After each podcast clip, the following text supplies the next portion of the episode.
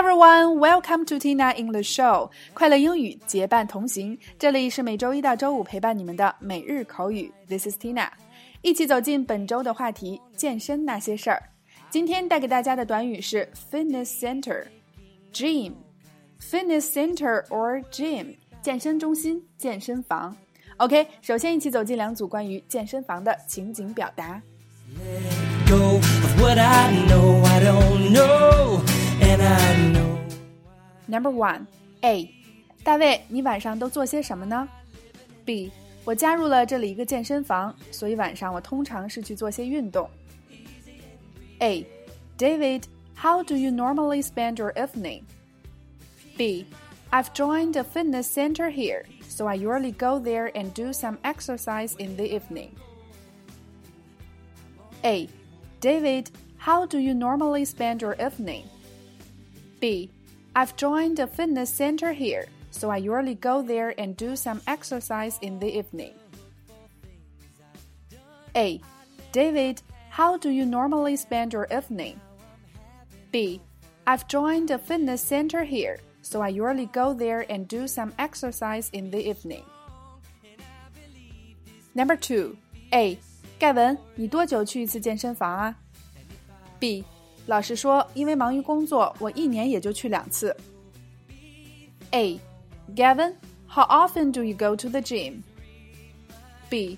To be honest, twice a year, because my work keeps me busy. A.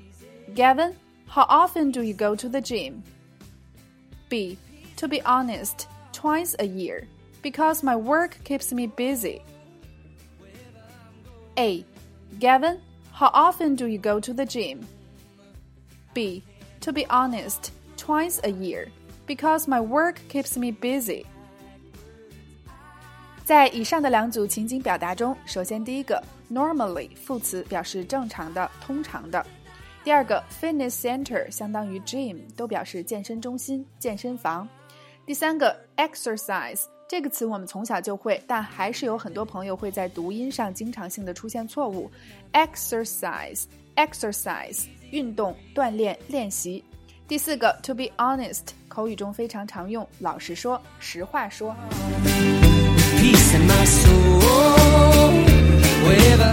好啦，以上就是今天的全部内容。不知道大家和我有没有同样的经历和感受？就是我总认为只有办了卡才算是正式开始健身的起点，于是乎卡办了就以为自己已经拥有了好身材，之后没去两次就默默的等待卡过期，然后再办卡。如果你也感同身受，就欢迎在下方留言分享你的类似经历吧。OK，每天三分钟，口语大不同。订阅我们的节目，每周一个最接地气的话题，每天一个地道实用的短语，以及两组情景表达。我们愿帮助你戒掉懒惰、借口和拖延症，做你最贴身的口语学习管家。也欢迎各位及时关注我们的微信公众号“辣妈英语秀”或小写的 Tina Show 七二七，来收听收看更多的精彩节目。OK，See you next time。